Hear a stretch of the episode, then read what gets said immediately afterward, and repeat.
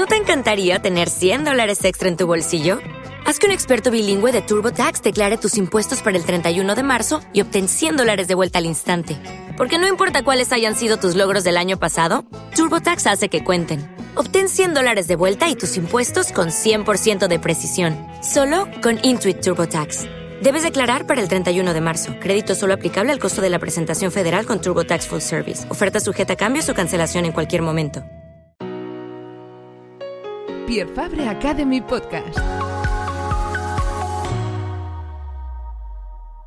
¿Qué tal? Bienvenidos a un nuevo capítulo de Pierre Fabre Academy Podcast. Ya sabéis que nos podéis encontrar en todas las uh, plataformas, Evox, Spotify y también en Apple Podcast. Suscribiros y evidentemente uh, comentar todo aquello que se os pase por la cabeza y vinculado a la dermocosmética, porque ya sabéis que este es un podcast que te cuenta la dermocosmética de una forma absolutamente única y muy bien rodeada de profesionales extraordinarias, como es el caso de hoy, que contamos con Raquel Aguado, ella es farmacéutica, vocal de Dermofarmacia del Colegio Oficial de Farmacéuticos de Madrid y titular de Farmacia en Madrid. Bienvenida, Raquel.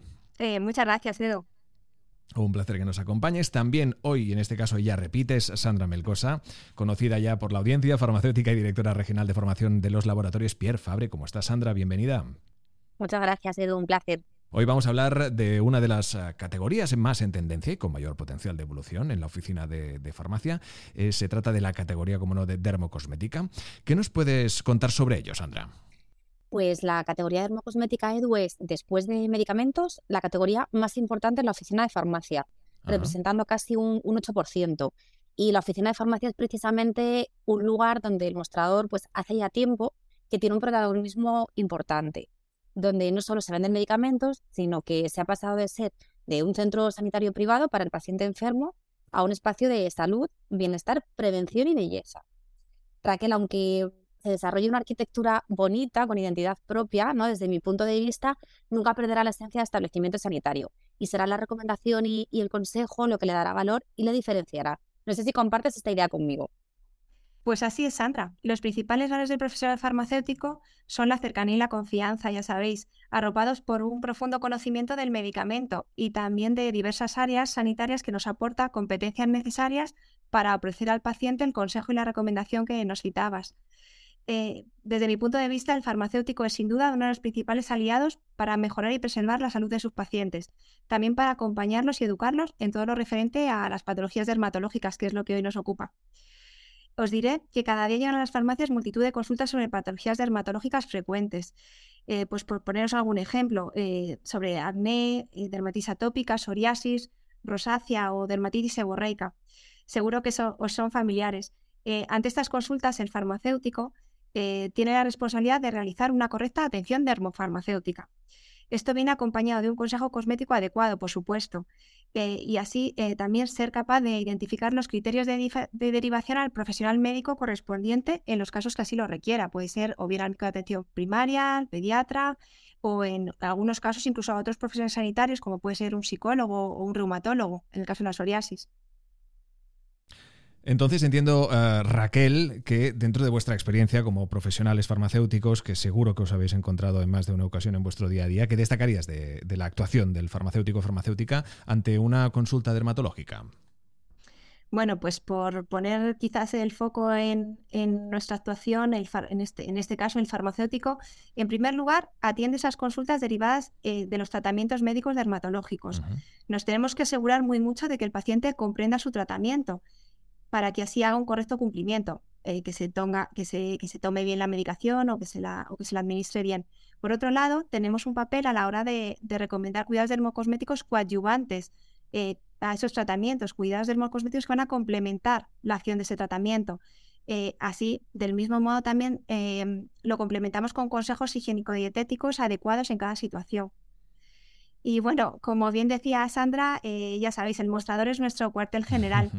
Eh, siempre tendremos que poner en valor el contacto personal con nuestros pacientes o clientes. Esas cualidades de cercanía, confianza de las que hablábamos antes, eh, y de conocimiento de nuestros pacientes, que yo creo que es lo que tanto valora nuestra sociedad. Desde luego, desde luego. Eh, de, nuevo poner en valor el gran trabajo que se lleva a cabo por parte de, los profesionales farmacéuticos, sin duda. Eh, en este espacio, ¿no? Normalmente en las farmacias, Raquel, siempre hay varios profesionales, ¿no? Los farmacéuticos, los técnicos. ¿Cómo se coordinan esos profesionales para optimizar el, el servicio que dais a vuestros pacientes? Pues me alegro que me hagas esa pregunta, Edu. Mira, efectivamente, eh, hay muchos tipos de farmacias, igual que tan diversos son los equipos que la componen. Es importante que en cada uno de los establecimientos farmacéuticos se siga una misma línea de actuación. Esto lo conseguimos mediante protocolos de atención y recomendación consensuados em, que bueno, definimos ante las diferentes consultas. Eh, cada actuación dermofarmacéutica requiere una resolución individualizada. Esto es que cada paciente requiere que su consulta eh, se resuelva de una forma eh, personalizada. Habrá consultas que no requieran de un alto grado de especialización para resolverlas y, sin embargo, otras, bueno, pues que por su complejidad o excepcionalidad sí requieran una actuación más especializada. En cualquier caso, Edu, y siempre eh, dentro de las competencias del farmacéutico o bajo nuestra supervisión, optimizaremos nuestra actuación pues basándonos en esos protocolos de trabajo que hablábamos. Claro, entiendo. Eh, antes de continuar, si me lo permitís, Edu, Sandra, eh, me gustaría poner en valor la participación de los farmacéuticos eh, y de los equipos técnicos de nuestras farmacias en las campañas sanitarias relacionadas con las patologías dermatológicas. mira, por poneros un ejemplo que, también estoy segura que será familiar, la difusión de la campaña del euromelanoma, donde las farmacias participamos activamente cada año, tiene un valor tremendo eh, a la hora de la prevención del cáncer de piel. Eh, y bueno, es una de las campañas en las que participamos, pero, pero creo que es algo que pone en valor y donde la farmacia tiene mucho que decir. A mí me parece súper interesante lo que acabas de comentar, Raquel, sobre el papel del farmacéutico y sobre los protocolos de, equipo y además muy diferenciador. Y yo, bueno, volviendo un poco al inicio del podcast y a la categoría cosmética, para que realmente consigamos potenciarla, creo que es necesaria una visión global, ¿no? una visión 360 grados, es decir, que además de protocolos, consejo y una recomendación personalizada, pues bien sea sola o asociada a medicamentos como comentabas, pues es fundamental además un surtido de productos adecuado y una correcta exposición y visibilidad de, los cosméticos, o sea, un, concepto que se conoce como perfect store, ¿no? O de tienda perfecta, que ayude a mejorar la rentabilidad de la farmacia. Ay, pues me interesa mucho lo que nos cuentas, Sandra. ¿Y nos puedes detallar más ese concepto? Porque de verdad me parece realmente interesante y necesario. Y quizás actualmente es de lo que tengamos menos conocimiento, porque es de lo que es lo que se aleja más de nuestra parte sanitaria innata. Claro que sí. Como comentaba, por un lado, es fundamental un buen surtido de productos cosméticos que se adapten a las diferentes necesidades, pero también a los diferentes valores emocionales de compra de los consumidores. Por poneros un ejemplo, ¿eh? para realizar una buena recomendación en acné, pues bueno, esto Raquel, tú sabrás que necesitaremos lógicamente tener marcas específicas en la farmacia, pues para el tratamiento y el cuidado de pieles acnéicas. Pero además, marcas que se adapten a los valores de compra, que sean pues o más dermatológicas y de prescripción, más naturales y ecoresponsables o, o alguna marca más premium, porque cada uno de nosotros pues tenemos unos valores diferentes. Si lo sacamos de aquí y, y os lo extrapolo fuera de la cosmética, si yo necesito, por ejemplo, un coche eléctrico y voy a un concesionario y me ofrecen vehículos de referencia seguros, eficaces o premium, pero no eléctricos o híbridos, ¿qué haré? Pues buscar en otro concesionario donde tengan al final lo que necesito. Claro, eh, sin duda, Sandra, con, creo que con este ejemplo se entiende perfectamente ¿eh? el concepto que se quiere transmitir. Vamos, estoy con vosotros. Además, no cabe duda eh, de que en los últimos años se ha producido una auténtica revolución en cuanto a los distintos perfiles de consumidor y hábitos de consumo. nos encontramos ante consumidores mucho más formados, más preocupados por su salud, por su aspecto, eh, y por supuesto por todo lo que le rodea. Sin duda, eh, el medio ambiente, el entorno social y empresarial que acompaña el producto y, el futuro de los recursos naturales eh, a medio y largo plazo es tremendamente valorado por los consumidores. Totalmente de acuerdo. Y bueno, además de, un buen surtido, ¿no? que se adapte, como decimos, a estos diferentes perfiles de consumidor, otro punto importante a nivel de, marketing, según lo que comentaba anteriormente, es la, ubicación de las marcas, ¿no? En una zona señalizada, en la zona de dermocosmética. Aquí me gustaría destacar que siempre se debe localizar en una zona caliente, ¿no? que se llama así en marketing, que son zonas de paso y de flujo de circulación al mostrador, para potenciar, entre otras cosas, las ventas por impulso.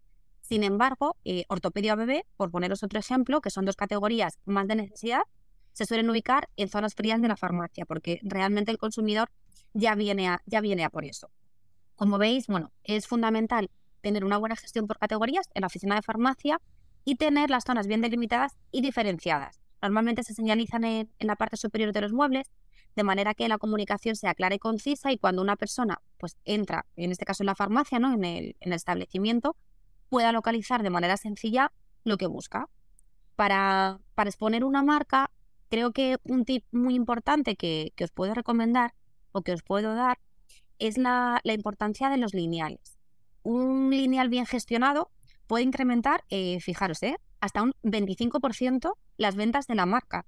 O sea, en marketing se, le conoce como el, entre comillas, ¿no? El mejor vendedor silencioso. Y es súper importante para cumplir esto, pues que se respeten los planogramas. Eh, deben tener una exposición vertical, dar ese efecto de, masa o de mancha de color corporativo de la marca, comunicar los valores y tener expuestos los precios. Qué interesante, Sandra, porque mira, desde, precisamente desde el punto de vista del consumidor al que, bueno, de alguna forma yo podría representar, ¿cómo es de importante el tema de que los precios estén visibles? Pues muy importante, es fundamental, te diría. De hecho, Edu, hay diferentes estudios que demuestran que al consumidor le gusta y espera ver el precio ah. para tener esa sensación de, de, control y de poder de decisión de compra. Claro. De hecho, cuando los precios no están expuestos, si alguien finalmente se lleva un producto, pero inicialmente en su mente se escapaba de sus posibilidades, la experiencia posterior de compra no va a ser tan satisfactoria ¿no? y no conseguiremos fidelizar un cliente. Pues sin duda uno de tantos secretos del marketing, ahora mismo con eh, Sandra que nos lo está comentando y Raquel, entiendo que quieres añadir algo. La verdad es que después de escuchar a Sandra, creo que la industria y la farmacia hablamos el mismo idioma. Eh, hoy día el farmacéutico no solo es un profesional sanitario, también eh, somos emprendedores, empresarios, expertos en marketing y en comunicación y para desarrollar de la mejor manera todas estas funciones es necesario contar con el conocimiento y los recursos que, por supuesto nos, nos, da la industria. En la formación continuada es nuestro mejor compañero de viaje, eso lo tenemos claro. Y la interacción con otros profesionales sanitarios es imprescindible si queremos eh, librarnos de, de, las, de las competencias ajenas a nuestra vocación. Eh, y bueno, la verdad es que eh, fidelizar a nuestros eh, pacientes, clientes, estamos en ello, que, es nuestra principal meta, pero eso solo lo conseguimos con honestidad y profesionalidad. Em, yo así un poco quiero siempre dejar claro que, que la farmacia debe ser siempre un referente de salud. Hombre, yo creo, Raquel, que para todos la farmacia es actualmente un referente de salud, no me cabe duda. Y para concluir, Sandra, relacionado con esa visión global 360 de la que nos hablabas para potenciar la categoría de dermocosmética en la oficina de farmacia, ¿qué podríamos añadir? Por finalizar este podcast, me gustaría rescatar una frase que mencionaste anteriormente relacionada con, los perfiles de consumidor y con sus hábitos de consumo, donde hablabas de, un consumo más formado, ¿no? Lo decías además ahora, eh, más exigente, más preocupado por el medio ambiente, por ese entorno social, porque bueno, precisamente ahí yo creo que, sin ser consciente, y no quería dejar de, mencionarlo porque me ha venido ahora a la mente, ¿no? Después de, hablar en este podcast, estabas describiendo a lo que se conoce como la generación Z. Que bueno, no sé si, si tú, Edu, también estarás un poco puesto, ¿no? Pero la generación Z. Solo sé que no formo parte de ella. Que no formas parte de ella. Entonces no, vas desencaminado. Por poco. Yo también ¿eh? estoy fuera. Por los pelos os diría, pero estoy fuera. Desde 1990. ¿Vale? De los 90 a los 2000, más o menos es esa generación, y son los nativos digitales, ¿vale? O sea, donde para ellos, pues, bueno, la tecnología y los medios sociales son su fuente de comunicación y además es que prefieren un consumo ético y responsable de los productos. ¿Y por qué quería yo hilar un poco con esto? Pues bien, como estábamos viendo esa visión global 360, ¿no? Eh, en ese sentido creo que es fundamental conseguir atraer eh, a la farmacia pues ciertas generaciones que actualmente no tienen la farmacia como referente ya no solo en productos dermocosméticos, sino tampoco en consejo. Entonces, bueno, yo creo que, una idea podría ser pues trabajar con ellos eh, muy bien por los perfiles de Instagram, realizar búsqueda por, ¿no? por zona donde esté ubicada la farmacia de esos nano influencers, desarrollar acciones exclusivas con ellos que bueno, que yo creo que pueden ser ideas, como decía, pues para llegar y para atraer a este público tan diferente. Sin duda, buscar esas vías de comunicación para llegar a este, a este público de esa franja de edad que, por la que decíamos, pues evidentemente casi casi que por los pelos no entramos. Bueno, la cuestión es que después de escucharos a las dos, si tuviera que resumir cómo potenciar en concreto la categoría de dermocosmética, me quedaría, a ver, con esa visión 360, eh, con apostar por el consejo basado en la formación continuada, por los protocolos de equipo, la recomendación personalizada, la gestión por categorías, ah, un surtido de productos adecuados que cubra, como no, necesidades y valores emocionales de compra, también lineales bien expuestos, precios, que ese detalle también ha sido más que interesante, comunicación de valores y, cómo no, lograr atraer a otras generaciones. Raquel. Pues Edu, te tengo que felicitar. Nos has hecho un resumen fantástico. Eh, sí, es que yo siempre, parece que no, pero estoy siempre súper atento. ¿eh? Sí, sí, vamos, no, podíamos concluir eh, de mejor manera este podcast. Y, bueno, quiero lo primero, bueno, lo primero y lo último ya para terminar, agradecer al equipo de Pierre Fabre Academy la oportunidad que, me habéis dado de participar en este podcast, que, que os tengo que decir que para mí ha sido una experiencia realmente estupenda. Bueno, agradecerte a ti también, Raquel, que hayas aceptado nuestra invitación es todo un placer poder contar contigo y bueno, al final eres un reflejo de, cercanía, de confianza y de conocimiento. Pues agradecido yo a las dos porque hoy hemos tenido este capítulo especial donde hemos hablado sobre cómo potenciar la categoría dermocosmética en la oficina de farmacia. Lo hemos hecho con dos profesionales que saben bien de lo que hablan, que son dos profesionales de excepción y con una amplia experiencia. Lo hemos hecho con Raquel Aguado, farmacéutica, vocal de Dermofarmacia del Colegio Oficial de Farmacéuticos de Madrid y titular de Farmacia. Muchísimas gracias Raquel por acompañarnos. Muchas gracias, Edu. Y a ti, Sandra Melgosa, farmacéutica y directora regional de formación de los laboratorios Pierre Fabre, muchísimas gracias también por acompañarnos. Gracias a ti, Edu. Síguenos en nuestra cuenta de Instagram, Pierre Fabre Academy, y suscríbete a nuestro podcast en iVoox, Apple y Spotify.